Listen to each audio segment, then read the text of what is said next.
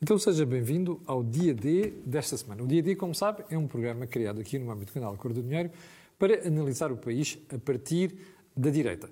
Também, como sabe, semanalmente temos aqui um lote que no total são quatro comentadores. Os desta semana está cá comigo João Marques de Almeida e o Miguel Morgado. Ora, o que é que temos para si esta semana? Primeiro ponto, a balbúrdia na quinta, perdão, balbúrdia no governo, o primeiro é o nome de filme. E, em segundo lugar, a disputa pela liderança no Partido Social Democrata. Nos, nas notas finais, vamos a uma, ou melhor, a mais uma das intervenções de Pedro Nuno Santos. João, vou começar por ti. Balbúrdia na quinta ou no governo? No governo. Uh, antes de mais, boa noite a todos e a vocês. Uh, balbúrdia no governo. Eu começo com os ataques que Pedro Nuno Santos afinal vamos acabar com ele e começar com ele, fez ao Ministro das Finanças na semana passada, que são ataques incompreensíveis.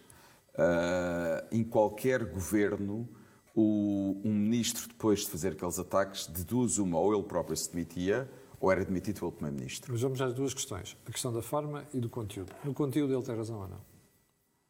O ponto, eu não sei se ele tem razão, porque isso faz parte de uma dinâmica É como tu sabes, governo. João o ponto, Leão ele quer... segue a tradição de Mário Centeno. Exatamente. Faz, faz congelamentos é, de despesa. É a tradição de Mário Centeno, mas é sob a liderança de António Costa. Pois. António Costa, claramente, que dá autoridade política a João claro. Leão para seguir esta política de finanças públicas. Cativações. Contra, de cativações, contra a qual Pedro Nuno Santos revoltou em público. Uhum. Agora, há um ponto muito importante Uh, no governo, seguramente que há canais privados para manifestar estes desacordos. Pedro Nuno Santos seguramente que já criticou o Ministro das Finanças em privado, já disse ao Primeiro-Ministro da sua insatisfação, e é assim que deve ser. Agora, vir dizer o que disse em público, o modo como atacou João Leão, basicamente tentando desautorizá-lo, dizendo eu sou o Ministro das Finanças, tinha resolvido o problema. Mas o atual Ministro das Finanças não é capaz de resolver o problema. Portanto, ele fez um duplo ataque. Ele atacou o próprio Ministro por uma suposta incompetência e atacou o Primeiro-Ministro pela linha uh, da orientação do Governo na questão das finanças públicas, nas cativações e controlar Pergunta, o déficit. Isto, não, isto foi um acesso de malfeitio à lá Pedro não, Nuno claro Santos não, não. ou foi uma coisa pensada? Não, não. Claro que foi pensado. Pedro Nuno Santos é um profissional da política. Foi pensado, não foi nenhum acesso de, de, de malfeitio. A minha interpretação é que Pedro Nuno Santos gostava de sair do governo. E gostava de sair do governo porque já percebeu, uh, percebeu uma coisa: percebeu que a TAP vai ser um desastre e que ele vai estar associado a esse desastre. Ainda a semana passada demitiu-se o CFO da TAP, que tinha sido recentemente contratado, fazia parte da nova equipa constituída pelo Ministro. Uh, o CFO não é um lugar qualquer. O diretor financeiro. É o diretor financeiro que trata das finanças da TAP, portanto, percebe-se os problemas que a TAP enfrenta. Pedro Nuno Santos percebeu que tem um grande problema que é a TAP. E, além disso, saindo do governo, podia fazer oposição de uma maneira muito mais mas frontal. Tu, Neste momento, Pedro Nunes Santos são, é uma das principais não... vozes da oposição a António Costa. Mas, João, ele não sabia, à partida, quando se meteu na TAP, que aquilo ia correr mal. Acho que não, não, não devia saber como está a perceber agora. Então ele não fala claro com Bruxelas? As informações que eu tenho da Comissão Europeia neste momento é que a Comissão está horrorizada não, não com Pois está, mas ele não sabia. Ele não sabia. Aliás, se ele soubesse, de certo modo, a situação da TAP foi. Ele contribuiu para a atual situação da TAP. Porque nós temos que nos recordar, quando começou a pandemia, o governo teve muito tempo para ajudar a TAP e não ajudou. Sim, Deixou que a situação se arrastasse. Foi intencional. Foi intencional para piorar a situação da TAP, para poder mudar os acionistas e o Estado voltar a controlar a TAP. No fundo, o governo utilizou a pandemia para renacionalizar a TAP. Hum. Impondo que era a agenda de Pedro Nuno Santos. Obviamente que ele não tinha consciência que as coisas podiam acabar muito mal. Ou, ou então julgava que as podia controlar. Agora, o ponto é, na minha interpretação, ele está a procurar sair do governo, porque tem um grande sarilho, mas António Costa não o deixa sair do governo. Sim, porque prefere, continuar, não prefere tê-lo no governo a controlá-lo, prefere que as coisas corram mal a Pedro Nuno Santos, porque, sabe, porque António Costa não o quer como futuro líder do PS, e sabe que se ele saísse do governo andava à vontade a fazer Sim. críticas ao governo. Deixa-me perguntar, a mesma, colocar a mesma questão ao Miguel. Miguel, Pedro Nuno Santos quer sair do governo? Eu eh, tenho dúvidas que ele queira ser do governo. Estar no governo ajuda-o, eh, uma coisa que é importante. Fazer campanha. Ele, tem- ele faz campanha, não é só isso. Ele tem uma interlocução com poderes na sociedade civil a partir do seu ministério que não teria fora do governo.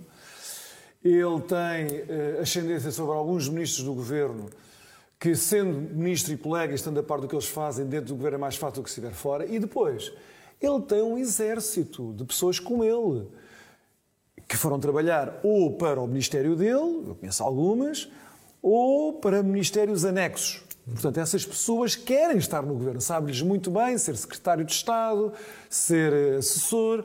São as pessoas, os fiéis, o núcleo duro de Pedro Nuno Santos. Mas eu, eu- por isso eu até presumo que ele queira permanecer. Quanto à TAP, e eu quero falar noutros assuntos para além da TAP, para corroborar ou para dar substância a este caos que reina no governo atualmente. Mas eu não me esqueço que a TAP não é uma escolha de Pedro Santos. A TAP foi uma escolha de António Costa. A TAP é a consequência da geringonça. A TAP fez para se inscrever naquele caderno de encargos com que António Costa apareceu não só ao país depois das eleições, não antes, depois das eleições, e aos seus parceiros da extrema-esquerda. A TAP era uma das reversões. E, portanto, não, não- nunca. Só quem quis fechar os olhos é que não percebeu que o destino da TAP era aquele.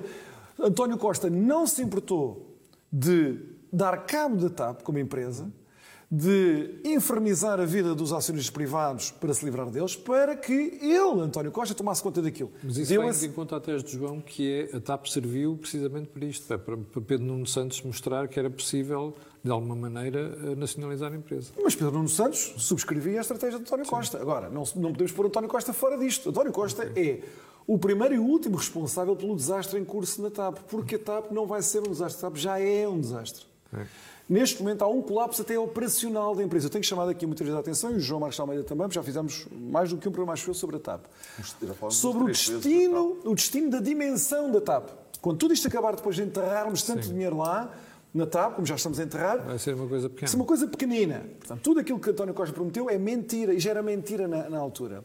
O que eu estou a dizer é que nesta fase a empresa atravessa um momento crítico de colapso operacional. As operações da empresa, como elas correm, e o, eh, a saída do diretor financeiro antes do programa de reestruturação, antes do plano de reestruturação ter sido aprovado por Bruxelas, Porque ele já percebeu alguma coisa. isto é um desastre, é um desastre total. E Pedro Nuno Santos o sabe isso. plano não vai ser aprovado. Sim, esse é que é o ponto. Pedro Nuno Santos sabe isso, António Costa sabe isso, e o, que- e o que agora o que se está a fazer é uma espécie de contenção de danos, nós vamos todos pagar aquilo, levará doses de propaganda para disfarçar o que se passou, mas esse desastre já é consumado, já nada pode salvar aquilo. Ahm, Perguntavas tu porque é que eh, António Costa e Pedro Nuno Santos não sabiam que a Comissão iria estabelecer estas regras. Bem, em primeiro lugar, eles não estavam à espera eh, do colapso da pandemia. Aquela estratégia de infernizar a vida do acionista privado para tomar conta daquilo não, não acautelou a, a- a vinda da, da epidemia. Mas depois ainda há uma outra coisa. António Costa, porventura, por, eh, eh, por ter convivido demasiado tempo com o ex-comissário Pierre Moscovici, se calhar habituou-se a que a Comissão, nas coisas que conviriam ao Partido Socialista na Europa, não é só em Portugal, em Espanha igual, que haveria lá um capataz do Partido Socialista Europeu que faria os favores. Isso teria os seus limites e, entretanto, Moscovici também já não está lá. Mas foi por isso que Moscovici Mas, mas serviu. Moscovici não ajudaria nada, porque isto seria sempre desde a concorrência e a Vestager Claro, é mas- implacável. Mas foi é que é muito útil, mas foi muito útil para outras coisas, como o processo da conciliação orçamental, etc. Sim, mas isso, foi mas muito isso, útil. isso competia-lhe ele à Ecofin. Agora, com a DG Concorrência, ninguém tem Mas influência. é A essa Vestager informação é- que eu tenho. Claro. A DG Compos está, neste momento, além de estar horrorizada, Claro que está. está-se a preparar para Oh, oh, chumbar Camilo, Camilo, vários pontos do Camilo. programa de restauração. Um dia os historiadores dirão o governo de Sócrates acabou com a PT, o governo de Costa vai acabar com a TAP. Os governos PS acabam com uma grande empresa. Sim, sim, Vai- a hoje a PT era a maior empresa, chegou a ser a maior empresa cotada em Portugal. Sim, sim. Hoje a PT chama-se Altice. A TAP terá outro nome. Vão continuar a existir aviões que são atualmente a TAP, rotas que são atualmente a TAP, mas a TAP como companhia autónoma vai acabar. É outra. E, portanto, e isso ficará mas deixa-me só como uma das que- consequências do governo de Costa. Houve outro o Pedro caso- Nuno Santos, eh, o que isto mostra é que ele está em roda livre e provavelmente terá feito esta intervenção muito bem pensada. Ah, sim, sem Mas- e, e- e a questão é esta: até que ponto é que António Costa pode ter um, um governo, um ministro que faz a figura que ele fez? Mas é, mas, é, mas é por isso que nós demos uh, o nome a este Vai nosso tema a ter. de, caos e de balbúrdia. Vai não há nenhuma liderança. Este governo não só não tinha um programa, porque não tinha um programa, o programa em 2015 era reverter o que o outro tinha feito, é uma espécie de negação do programa anterior, mas em 2019, este, este governo já foi reeleito, não há programa nenhum. Este, este governo tem o programa de consolidar o poder do Partido Socialista e o poder de António Costa. António Costa, neste momento, já não consegue introduzir um mínimo de ordem para o governo para dentro e para fora. Reparem no número de casos que houve esta semana. De- de- Ele, o de- Ministro do. Ambiente, o Ministro do Ambiente, o a Ministra da Ministro Saúde, tem-se falado depois. Defesa. A desertificação de médicos no Serviço Nacional de Saúde está a chegar a um ponto crítico. Mas repare, o Pedro Nuno Santos, esta semana, teve um caso muito grave, menos comentado do que este. eh, bem, da CP que saiu também. Que saiu o, o presidente da CP, o Foi diretor financeiro. que ele criticou o Ministro das mas houve uma coisa muito. Mas, sim, mas houve outra coisa muito grave que se passou, que foi a divulgação do relatório do Gabinete de Investigação sobre o acidente do Alfa Pendular em, em Sor. É. Na altura provocou duas vítimas mortais. O relatório dizima as infraestruturas de Portugal. Quer dizer que houve um conjunto de recomendações que foram feitas com urgência, com prioridade não em se 2018, executaram. que nada se fez. Não Portanto, vi isso nas manchetes do jornal. Nada, nada. Isto é da responsabilidade política de Pedro Nuno Santos, daquele Ministério que tutela as infraestruturas de Portugal. Portanto, aquilo está sem rei nem roca, aquele Ministério. O Primeiro-Ministro demite-se por e simplesmente de supervisionar aquela área importantíssima dos transportes e da mobilidade, mas há casos igualmente graves. Eh, Estava a chamar a atenção do que está a passar no Serviço Nacional de Saúde.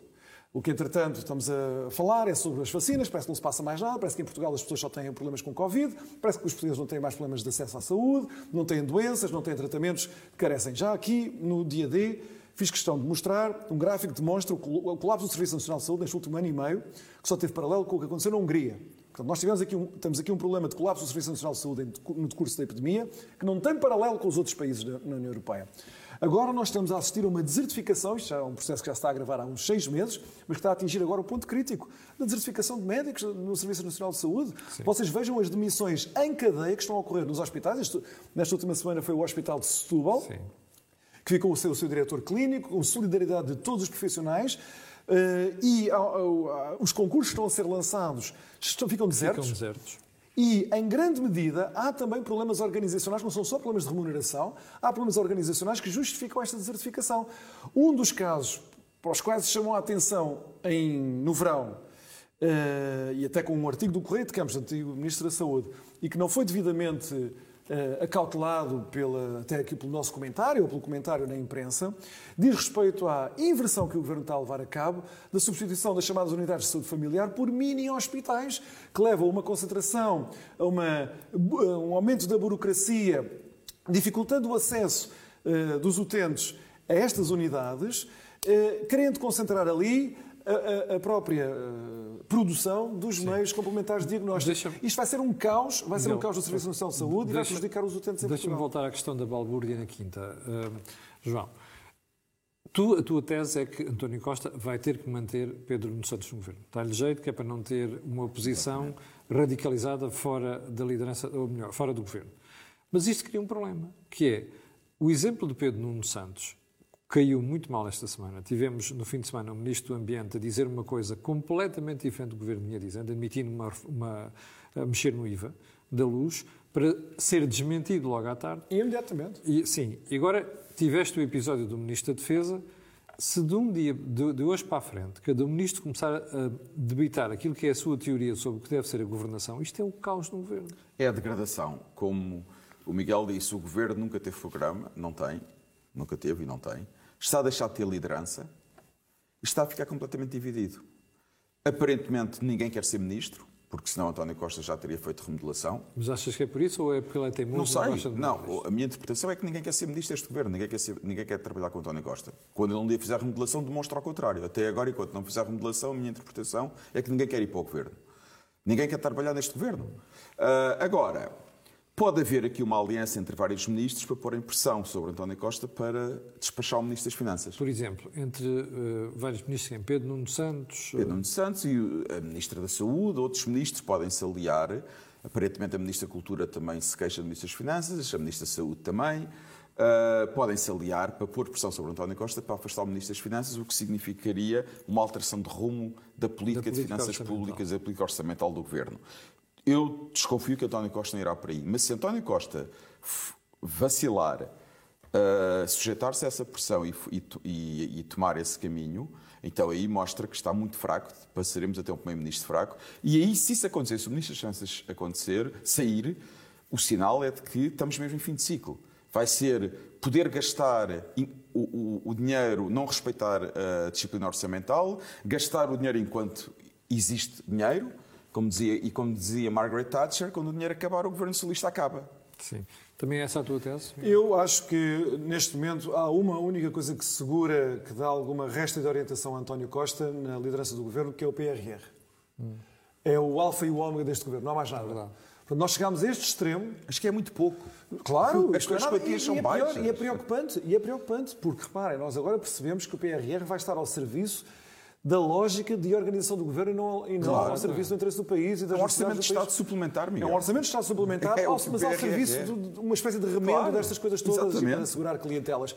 Isso é muito preocupante. Acho que já nesta fase nós todos podemos perceber que vai ficar disfarçado, como eu também já chamei a atenção aqui no dia D, que no ano de 2022 e 2023 vamos ter um crescimento económico anormal e, portanto, haverá muita propaganda em torno dessas estatísticas e, e portanto, criar-se esta cortina que não nos permite perceber que isto foi uma grande oportunidade perdida, este dinheiro todo que cai sobre Portugal e que neste momento já tem, já está consignado para tratar dos problemas políticos do país. Mas em relação ao crescimento económico, só um ponto, Camilo. O ponto central, eu concordo com o Miguel, vai haver muita propaganda. O ponto, o ponto não é ver qual é o crescimento económico em 22 e em 23, é saber em que ano é que Portugal volta aos níveis de 2019. Mas deve ser já no próximo ano. Vamos ver. Oh, Bom, sim. isto leva-nos a uma ver. segunda questão, que é o, assunto, o segundo assunto do programa de hoje, que, que é a disputa de liderança no PST. Um, Miguel, enquanto isto vai acontecendo no governo, vai-se abrindo mais espaço para a afirmação do PST como alternativa e como oposição? Não, eu julgo que sim. Eu acho que as autárquicas foram um sinal disso. Quer dizer, eu acho que nas autárquicas houve uma parte do país que disse nós queremos ser representados para uma alternativa Sim. a este poder socialista. Portanto, foi uma foto quase se fosse nacional.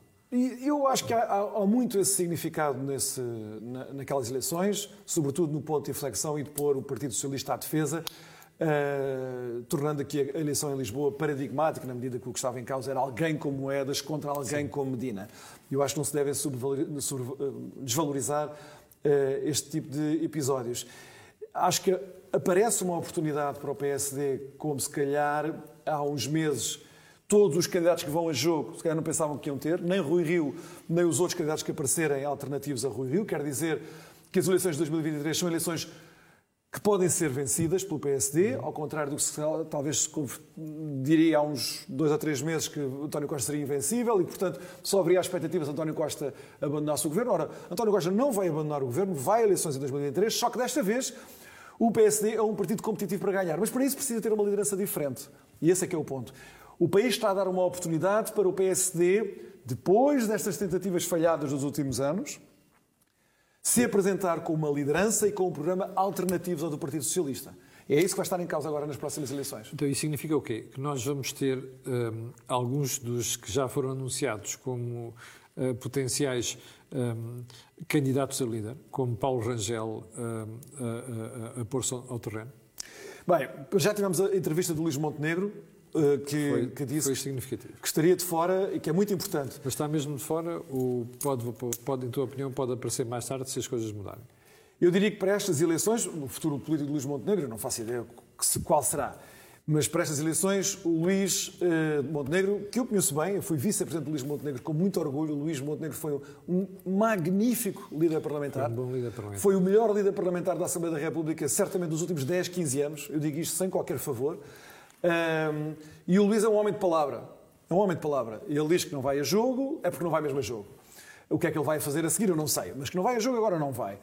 Uh, Fala-se muito em Paulo Rangel e, portanto, há muita gente que está a ler a entrevista do Luís Montenegro como abrindo o caminho para Paulo Rangel. Embora o Luís Montenegro tivesse dado a entender que era provável que houvesse não duas, para além de Rui Rio e de Paulo Rangel, mas uma terceira candidatura ainda, que à partida seria Jorge Moreira da Silva, que é, do que eu sei, a pessoa que está mais focada em conseguir chegar a essa fase de uma candidatura propriamente dita. Hum, eu Vejo esta, esta enfim, articulação, nem que seja informal, em que Luís Montenegro desiste de ir a jogo para abrir espaço para o Paulo Rangel, um ponto muito importante na medida em que é preciso que, ao contrário do que aconteceu há dois anos ou há quatro anos, as pessoas percebam que o PSD joga muito nestas eleições. E, portanto, já não é, ah, vamos lá deixar um qualquer para queimar. E achas que pode haver uma fusão das listas de Luís Montenegro com as de Paulo Rangel? Que dizes dos apoiantes internos do partido, de Luís Montenegro com os de Paulo Rangel. E mesmo Se o próprio Rangel... Luís Montenegro no futuro aparecer como uma, uma, segunda figura de Paulo Rangel? Isso era o que eu gostava que acontecesse, com toda a franqueza. Eu gostava que o Luís Montenegro não saísse, não sendo candidato, não abandonasse, pura e simplesmente, esta, este debate que vai ser muito importante no PSD. Eu gostava que ele participasse, claro, participando, apoiando uma das candidaturas, se for de Paulo Rangel, muito bem, que seja de Paulo Rangel, e que houvesse essa cultura em Portugal eh, em que companheiros do mesmo partido possam uh, haver alianças que são transitórias, evidentemente, isto não, não anula as ambições pessoais, mas onde o Luís Montenegro, que seria um grande número dois, ele já foi praticamente um número dois de Pedro Passos Coelho, uh, naquele, sobretudo naqueles últimos anos do governo, 2015, quando nos preparámos para ir para, para a campanha eleitoral. É verdade que havia Paulo Portas no governo, mas no partido Luís Montenegro, se não era o número dois, enfim, estava naqueles vários número dois que não são muitos, que estavam lá de Pedro Passos Coelho, que ele pudesse ser alguém presente com uma posição de grande destaque e relevância pública e nacional para constituir a tal alternativa a Rui Rio, que é a alternativa ao Partido Socialista. Esse é que é o ponto. A alternativa a Rui Rio é a alternativa ao Partido Socialista. Já volto a ti. João, hum, estamos numa altura em que vão começar a saltar candidaturas. Não, não vão. Eu aqui eu tenho mais liberdade que o Miguel porque não sou militante do PSD e vou, vou, vou ser muito claro, vou dizer o que penso. Mas agora, leste, a carta, leste o artigo de Paulo Li, li, li. A realidade pode me desmentir, mas neste momento o que eu estou convencido é que Rui Rio vai ser candidato Sim, à liderança, Paulo Rangel vai ser candidato à liderança, e é muito provável que Jorge Moreira da Silva seja candidato à liderança. Mas era essa pergunta que estava a fazer se começar Não a vai saltar mais ninguém. Mais ninguém. Acho que Montenegro foi muito claro, não vai ser candidato à liderança. Nesta liderança não vai ser candidato, como disse o Miguel. Quer dizer, as pessoas não, não podem brincar a política. Luís Montenegro tomou uma posição muito clara e está tomada. Mas imagina que no futuro as coisas começam a correr mas mal a Paulo Rangel. Mas, mas o ponto é, quer dizer, não vale a pena estar a imaginar. Vai haver um Conselho Nacional dia 14 de outubro. Rui Rio vai antecipar o calendário eleitoral no PSD. As eleições serão no princípio de dezembro, talvez na primeira quinzena de dezembro, seguramente. Ah, portanto, estás aqui a dizer que ele vai passar as eleições de janeiro para dezembro. Exatamente. Ah, sim, sim, Exatamente. Sim, na primeira quinzena de dezembro vai ser ainda este ano. E, portanto, não há dizer tempo. aos espectadores que, se, quando ouvirem isso aí, depois vão ver que ouviram primeiro aqui no dia Não, não há tempo para, para preparar muitas candidaturas. Paulo Rangel está a prepará-lo muito bem. Uh, agora, eu quero voltar à, à liderança, mas só um ponto em relação aos autárquicos, que é muito importante. Uh, se olharmos para os resultados nacionais, os votantes no PS e no PS, o PSD perdeu. Não ganhou. Sim. Perdeu. Portanto, isto mostra que ainda há muito trabalho a fazer. O PS tem mais votos que o PSD. O PS tem mais votos que o PSD. Portanto, se, se quiserem, é muito difícil, mas transportar o resultado eleitoral para resultados nacionais, o PS ganhava. Sim. Teve mais votos. Portanto, é verdade que em muitos sítios importantes de Portugal, em cidades importantes de Portugal, os eleitores mostraram que estão cansados do PS e querem uma alternativa. Foi um aviso. Mas que querem uma alternativa. Foi um aviso. Mas ainda é preciso trabalhar muito para se construir essa alternativa que Rui Rio foi incapaz de construir durante quatro anos. Segundo, mesmo em Lisboa, Carlos Moedas é Presidente da Câmara de Lisboa por causa das regras eleitorais das eleições autárquicas. Porque se as regras fossem semelhantes às das eleições legislativas, haveria uma geringonça em Lisboa, ninguém tenha dúvidas sobre isso. Portanto, há, o, que isto, o que isto mostra é começou-se um trabalho, há vontade em Portugal de mudança, mas tem que haver uma alternativa a sério. Rui Rio teve quatro anos para construir uma alternativa ao PS. Nunca o fez. Se não fez em quatro anos, porquê que há de fazer a partir de agora? Eu, eu não sou militante do PSD, como já disse, eu não acredito que Rui Rio consiga construir uma alternativa ao PS. E, simultaneamente, consiga unir o espaço à direita. E porquê? E já falámos também aqui muitas vezes, por uma razão muito simples. Porque foi Rui Rio, como líder do PSD, que permitiu que a direita se fragmentasse. Se fragmentasse com o aparecimento de dois novos partidos, a Aliança e o Chega, e com o crescimento da iniciativa liberal. Rio, Rui Rio permitiu a fragmentação da direita. O que nós precisamos, à frente do PSD, e só o PSD é que pode liderar o espaço do centro-direita, é um que... líder que seja uma alternativa clara ao PS, como Moedas foi uma alternativa clara à Medina em Lisboa, e que seja capaz então de vamos... federar todo o espaço do centro-direita. Então vamos à pergunta sacramental. Tu achas que essa figura capaz de federar a direita chama-se Paulo Rangel? Acho, neste momento acho, são os candidatos. Em política nós escolhemos entre o que existe.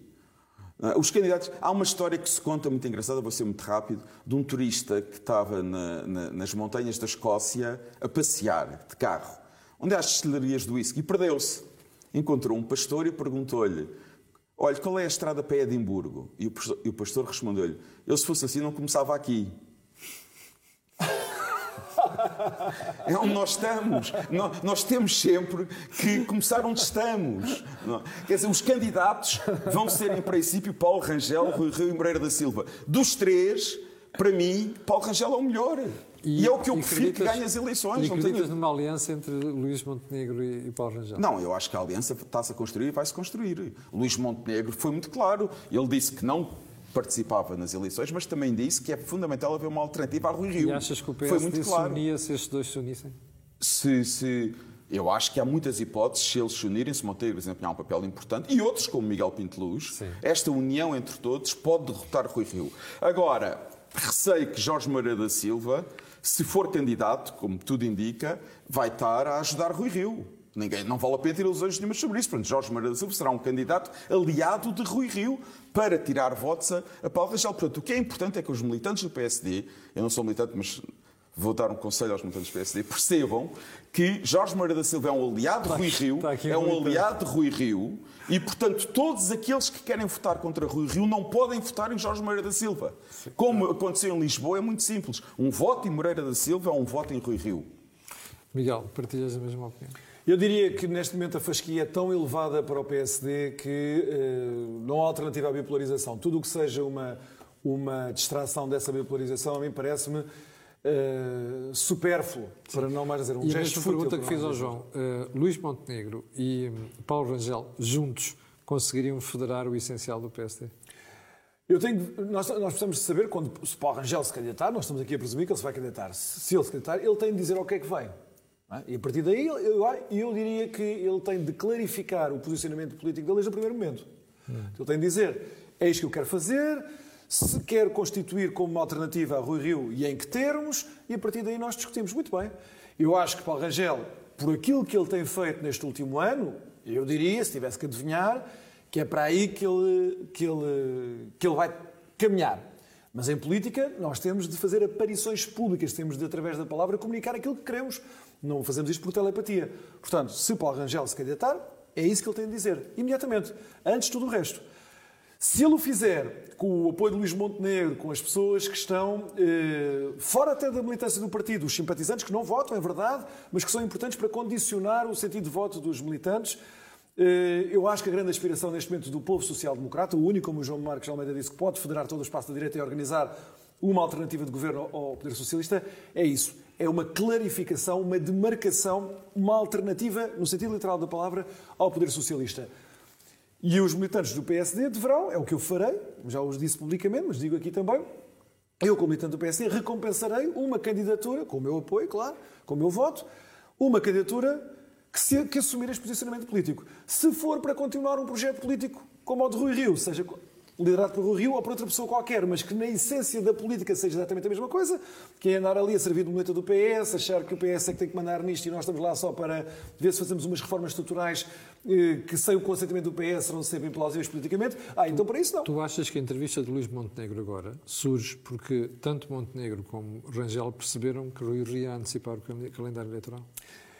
Neste momento, isso é um lugar comum nas hostes do PSD, todas. É de que este Conselho Nacional é marcado tão, muito cedo, para marcar, tem como ordem de trabalhos a marcação do ato eleitoral, eh, precisamente para garantir que as eleições tenham lugar em dezembro. Eh, aliás, eh, um processo político muito semelhante está a acontecer no CDS, Uhum. em que o, o, atual líder, o atual presidente do CDS, sentindo-se fortalecido pelos resultados, resultados autárquicos, também quer antecipar o Congresso Bom, que o, que o CDS teria de organização em fevereiro. E também acreditas que as únicas candidaturas que poderão surgir serão de Paulo Rangel, Jorge Moreira da Silva, eventualmente com o apoio de Luís Montenegro a Paulo Rangel. Isto quer dizer que nós, a partir de janeiro, continuaremos a ter um, o Miguel Morgado aqui a comentar. Ah, não, terão, terão uh, os espectadores do dia D não se livram do Miguel Morgado tão cedo. Oh, Camilo, eu vou, eu vou ainda mais longe com o Miguel. Eu acho que seria então. muito importante. O Miguel tem toda a razão. A política faz-se com aparições públicas e com tomadas de exposição públicas. Acho que, na minha opinião, seria muito importante que Paulo Rangel clarificasse as suas intenções o mais rapidamente possível Sim. e quando, e quando o fizer, que diga de uma maneira muito clara e muito rápida porque é que ela é a alternativa do Rio e, qual, e o que é que ele quer como é que se diferencia do Exatamente. E o que é que quer fazer para unir a direita e para combater o PS. Bom, você está com o dia D desta semana, Miguel Morgado à minha esquerda e João Marcos de Almeida à direita. Vamos diretamente para as notas finais. Vocês querem falar de Pedro Nuno Santos outra vez? Porquê? É. Nós gostamos muito, gostamos muito de Pedro Nuno Santos uh, e ele fez uh, já há uns dias, mas na semana passada, umas declarações que eu acho que são demonstrativas do que é a governação socialista, a demagogia e, sobretudo, a presunção socialista de que o poder é do poder socialista. Não, é dos, não são os cidadãos portugueses que decidem votar ora nuns, ora noutros. Quando alguém que não é do PS ocupa um determinado posição de poder, neste caso Carlos Moedas em Lisboa, há qualquer coisa de errado, intrinsecamente injusto e nocivo ali. As declarações dele são, e nós temos uma imagem para ilustrar, é, que saiu na imprensa, que ele e o filho dele vivem em Lisboa e passaram a estar muito preocupados, porque agora Carlos Moedas chegou à, à Câmara de Lisboa, o aquecimento global vai investir em força, porque, veja-se bem, o cúmulo da desfaçatez. Porque o Carlos Moedas está no programa eleitoral dele, a construção de parques de estacionamento nas entradas de Lisboa, dissuasões para as pessoas não trazerem o automóvel. A desfacetas porquê? Este ponto de Carlos Moedas estava no programa de Medina, de Fernando Medina, em 2017. Pedro Nuno Santos e o seu filho já viviam em Lisboa em 2017 e na altura ele não estava preocupado pelo destino da alma e do corpo da família uh, Santos. Por isso, isto é demonstrativo daquilo que tem sido a cultura política do país nos últimos 30 anos. Há o PS para quem, a quem tudo é devido. E depois há os outros. E mais, o PS dá só luz de fazer os portugueses todos de parvos. Tratam-nos a todos como imbecis. Podem dizer qualquer coisa, dizer qualquer demagogia, qualquer contradição serve para manter os portugueses sujeitos. João, queres comentar Pedro Quero. Pedro Nuno Santos, só dois comentários rápidos. Um é, este comentário reflete a cultura do PS, que nos resultados eleitorais em Portugal, o PS ou ganha ou o PS perde. Ninguém ganha. O PS ganha ou o PS perde. Já é a narrativa que estão a fazer para Lisboa. Não foi Moedas que ganhou, foi Medina que perdeu. É uma coisa espantosa, extraordinária. Porque quando o PS ganha, é sempre o PS ganha. Esse é o primeiro ponto. O segundo ponto, eu acho que uh, Pedro Nuno Santos também foi bastante, foi mais maquiavélico. Quer dizer, ele, ele teve que dizer aquilo porque ele queria enterrar definitivamente Medina. A derrota de Medina tendo em conta as ambições de ambos para a liderança do PS, é uma vitória de Pedro Nuno Santos. E ainda com aquele ponto uh, de malvadez de falar do filho, do género, uh, que Fernando Medina é incapaz de tomar conta das gerações futuras, portanto não podemos contar com ele para o futuro. Nós, PS, não podemos contar com ele para o futuro. Segundo ponto das notas finais, querias ir à Venezuela? Ah, quero. Eu acho que é muito importante recordar, até porque são tantos os portugueses e os lusodescendentes que sofrem na Venezuela há anos e anos, por causa do socialismo. É preciso que nós não deixemos isto esquecer, cair no esquecimento. Uh, a Venezuela vive uma catástrofe há 10 anos, há 10 anos consecutivos, uma catástrofe sem paralelo na história recente da humanidade, de destruição, de condenação de milhares de pessoas, milhões de pessoas à pobreza neste momento. Mais de 75% dos venezuelanos vivem em extrema pobreza, quer dizer, pessoas que têm dificuldade em encontrar dinheiro suficiente para comer. É disso que estamos a falar na Venezuela. Ora, o governo venezuelano anteontem, se a memória não me falha, Sim. e temos também uma, imagem para ilustrar fez isso. Fez uma reforma monetária. Fez uma reforma monetária. Reforma... Desvalorização da moeda, mais uma. Mandou retirar seis zeros, dividir por um milhão, os preços e os zeros das notas. Nos últimos oito anos, a Venezuela retirou 14 zeros às suas notas. 14 zeros às suas notas. Isto é resultado da hiperinflação e da condenação de um povo inteiro, onde estão portugueses uh, uh, portugueses que são representados na Assembleia da República aqui, Uh, e, portanto, os Estados portugueses têm, têm responsabilidade perante o sofrimento daquelas pessoas que nós não podemos esquecer. Delas, muitas delas já tiveram o fortúnio, a sorte de poder vir para Portugal, para a Madeira e para o continente, à procura de uma vida melhor, e nós temos um dever muito grave de acolher esses portugueses ou esses lusodescendentes a quem o socialismo retirou a possibilidade de ter uma vida digna num país que é só o país mais rico do mundo em termos de reservas de petróleo. João, queres acrescentar algo? Quero acrescentar muito rapidamente. Uh, as nossas televisões andam sempre preocupadas com o Brasil de Bolsonaro. É verdade. Há muitos problemas no Brasil de Bolsonaro, mas não se compara não se vê, nada se ao que acontece na Venezuela, de Maduro. Portanto, se, se, se alguém quiser saber como é que é a experiência do socialismo, vá à Venezuela. Mas só mais um ponto. Uh, quem foram os partidos portugueses que sempre apoiaram o regime chavista na Venezuela? Bloco, Bloco de Esquerda, e PCP. PCP. E muita gente do Partido Socialista. E muita gente do Partido e, Socialista. E, e parte a ala esquerda do PS. Quem são os dois partidos que apoiam o governo socialista? PCP e Bloco de Esquerda. Uh, Eu ia falar da ala esquerda do PS, que sempre teve uma grande admiração pela Venezuela chavista, e relembramos aqui a viagem que Pedro Nuno Santos, mais uma vez, fez a Cuba e veio de lá fascinado com o socialismo final, no de Fidel Castro, curso. com um amigo que é atualmente dirigente do Bloco de Esquerda. José Guzmão. José Guzmão, foram os dois a Cuba. Quando e também eram- sabemos que Quando Cuba... eram finalistas do ISEG. Exatamente, e também sabemos que Cuba ah, era o grande apoiante da Venezuela de Chávez. Mas, portanto, eh, deixamos aqui um conselho à comunicação social portuguesa. Se querem descobrir como é que é o verdadeiro socialismo, vão à Venezuela, vão a Cuba e mostrem, gravem e mostrem aos portugueses como é que são os regimes apoiados pelo Partido Comunista, pelo Bloco de Esquerda e por parte do PS. E chegamos ao final do dia D desta semana, como viu, um debate muito aguerrido, como é sempre, quando estes dois senhores estão presentes, eh, sem desfazer dos restantes, obviamente. Eh, como sempre, voltaremos na próxima semana, mas antes de afinarmos, chegarmos ao final do programa, quero só lembrar aquilo que lhe peço sempre, que é colocar um gosto e fazer partilha nas redes sociais e também sabe porquê. Aquilo que você ouve aqui, não ouve em mais sítio nenhum. Obrigado a estes dois senhores e até à próxima semana.